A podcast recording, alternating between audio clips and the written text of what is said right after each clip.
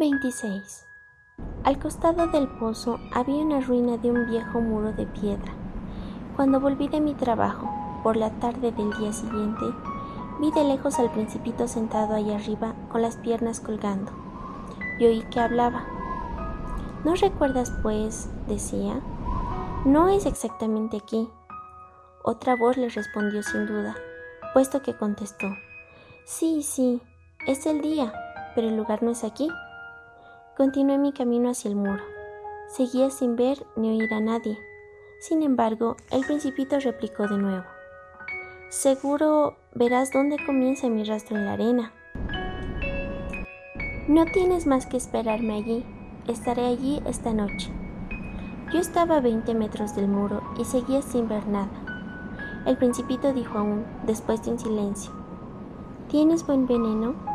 ¿Estás segura de no hacerme sufrir mucho tiempo? Me detuve con el corazón oprimido, pero seguía sin comprender. Ahora vete, dijo. Quiero volver a descender. Entonces bajé yo mismo los ojos hacia el pie del muro y di un brinco. Estaba allí, erguida hacia el principito, una de esas serpientes amarillas que os ejecutan en 30 segundos. Comencé a correr mientras buscaba el revólver en mi bolsillo.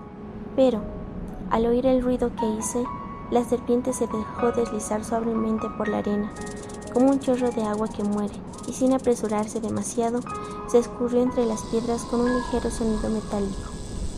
Llegué al muro justo a tiempo para recibir en brazos a mi hombrecito, pálido como la nieve. ¿Qué historia es esta? ¿Ahora hablas con las serpientes?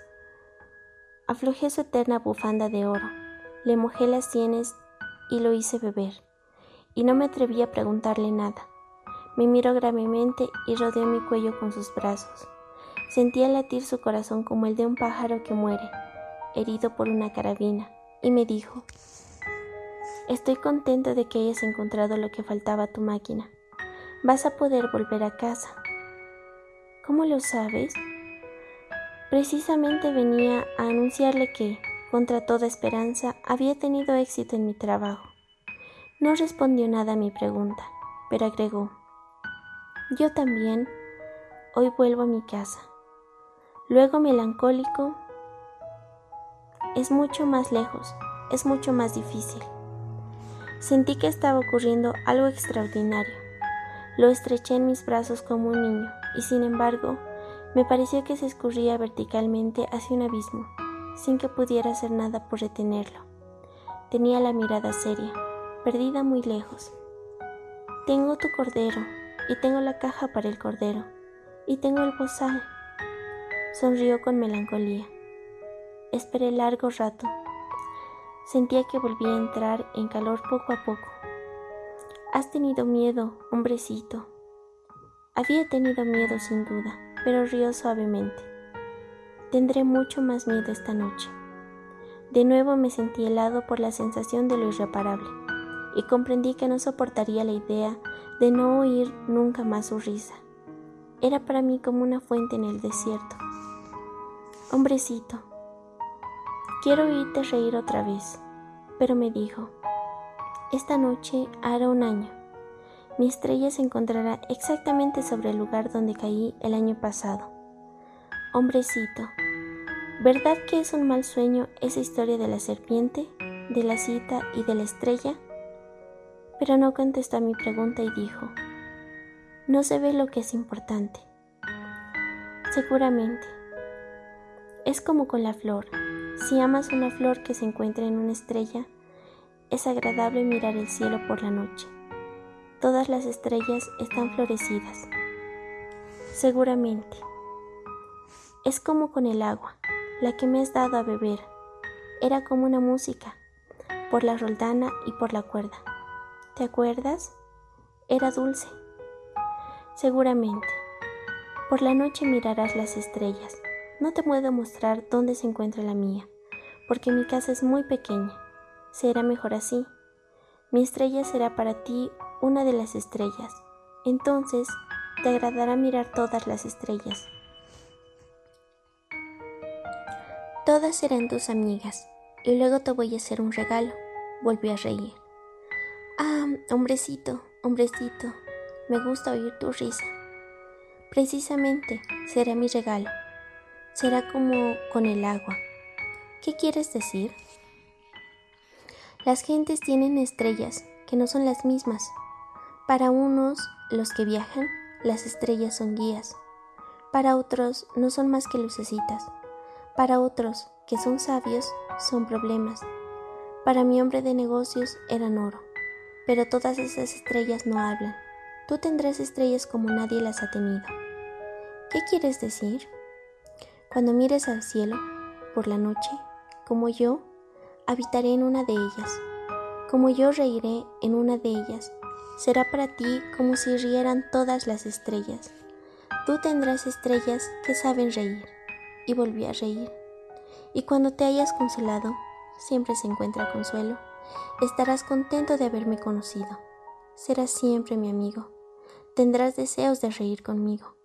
Y abrirás a veces tu ventana, así, por placer, y tus amigos se asombrarán al verte reír, mirando al cielo. Entonces les dirás, sí, las estrellas siempre me hacen reír, y ellos te creerán loco. Te habré hecho una muy mala jugada. Y volví a reír.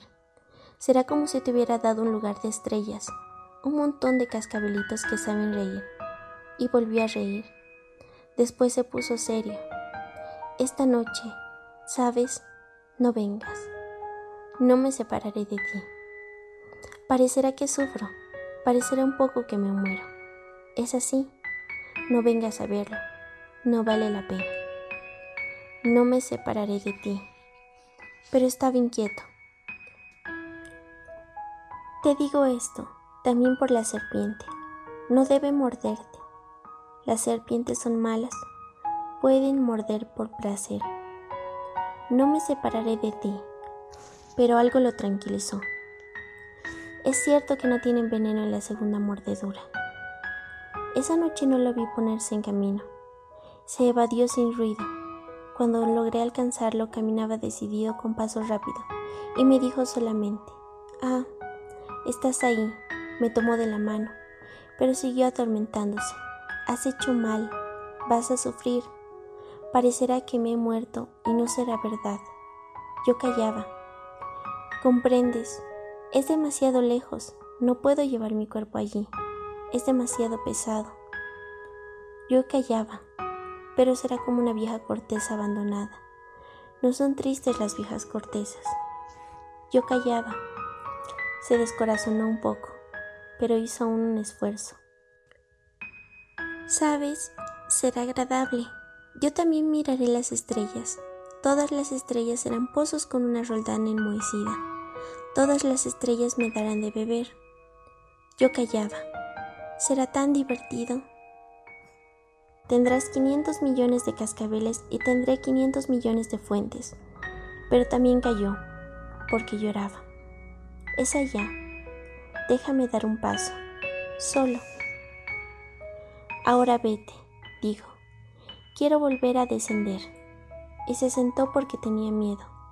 Y dijo aún, ¿sabes? mi flor. Soy responsable, y es tan débil, y es tan ingenua. Tiene cuatro espinas insignificantes para protegerse contra el mundo. Me senté porque ya no podía tenerme de pie. El principito dijo, Bien, eso es todo. Vaciló aún un momento. Luego se levantó. Dio un paso. Yo no podía moverme. No hubo nada más que un relámpago amarillo cerca de su tobillo. Quedó inmóvil un instante, no gritó. Cayó suavemente como cae un árbol en la arena. Ni siquiera hizo ruido.